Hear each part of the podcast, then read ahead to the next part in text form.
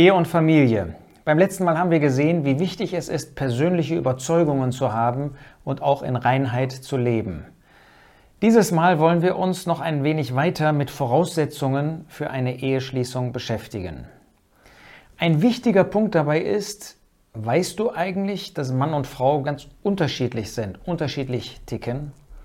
Es ist doch interessant, dass in 1. Mose 1, Vers 27 ganz am Anfang schon steht, und Gott schuf den Menschen in seinem Bild. Im Bild Gottes schuf er ihn.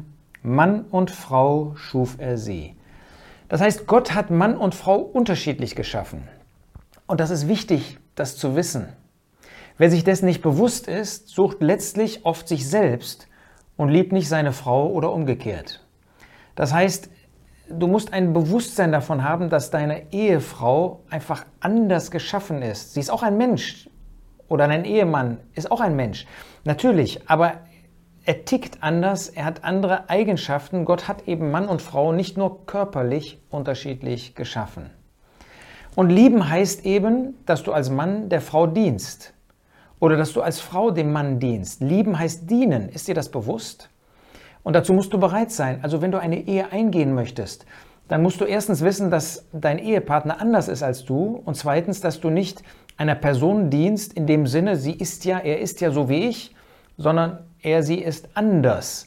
Und dann musst du wissen eben, wie er von Gott beschaffen worden ist. Und du möchtest doch dienen. Lieben heißt dienen, heißt eine Entscheidung zu treffen, um ihm zu dienen. Das ist nicht einfach ein Gefühl, ja, das ist nicht einfach eine Emotion, verliebt sein. Das ist schön und gut, verliebt zu sein, aber lieben ist mehr als verliebt sein. Es ist wirklich eine Entscheidung.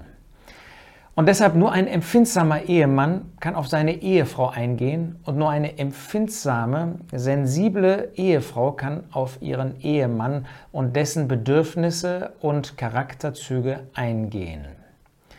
Nun, das betrifft nicht nur den Menschen ganz allgemein. In 1. Thessalonicher 5, in einem natürlich ganz äh, speziellen Zusammenhang, um den es jetzt mal nicht geht, da spricht der Apostel Paulus davon, dass euer ganzer Geist und Seele und Leib untadelig bewahrt werde bei der Ankunft unseres Herrn Jesus Christus. Das heißt, Gott durch den Apostel Paulus zeigt uns, dass der Mensch drei Bereiche hat, Geist, Seele und Körper. Und wenn es um Liebe geht, wenn es um Verständnis geht, wenn es um Unterschiedlichkeit geht, dann brauche ich das Verständnis, was wünscht, was ist das Bedürfnis meines Ehepartners in geistig, geistlicher Hinsicht, in seelischer Hinsicht, in körperlicher Hinsicht. Und in allen drei Bereichen ist zudem natürlich wichtig, eine gewisse Reife zu haben.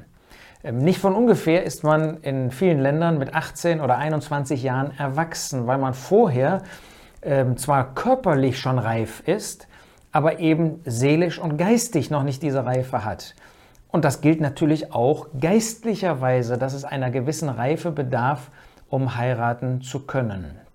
Ein Punkt, den ich mal ganz praktisch anführen möchte, ist, bist du als Mann in der Lage, deine Frau zu ernähren? In Sprüche 24, Vers 27 spricht Salomo davon, dass man sein Feld bestellt haben soll. Nur es geht nicht darum, reich zu sein. Es geht nicht darum, so und so viel Euro an Gehalt nach Hause zu bringen. Aber es geht doch darum, äh, dass du verantwortlich bist jetzt für eine Ehe und dann, ähm, wenn der Herr Kinder schenkt, auch für Kinder, für eine Familie. Bist du in der Lage, das zu handeln, sowohl was das Finanzielle betrifft, aber auch was deine Verantwortung betrifft, auch was deine geistliche Reife betrifft. Und umgekehrt ist es natürlich auch für eine Frau gut, dass sie nicht meint, das Leben ist kostenlos zu haben. Dass sie also auch ein gewisses Verständnis, ein gewisses Gefühl dafür hat, äh, dass das Leben etwas kostet und nicht einfach kostenlos zu bekommen ist.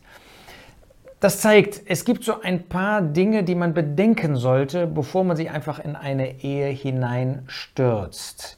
Denk einmal darüber nach, Geist, Seele, Leib. Und das Erste, worum es geht, ist der Geist, ist nicht der Körper.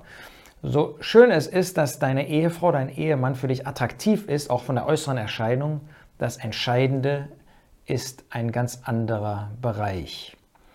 Bevor wir uns dann weiter mit Verlobung und Voraussetzungen ähm, und Kriterien bei der Verlobung beschäftigen, wollen wir beim nächsten Mal den Fokus richten auf solche, die allein sind, die Single sind. Ähm, denn auch das ist ja ein Kennzeichen unserer heutigen Zeit, dass es viele gibt, die nicht heiraten und dass Gottes Wort auch für sie allgenügsam ist.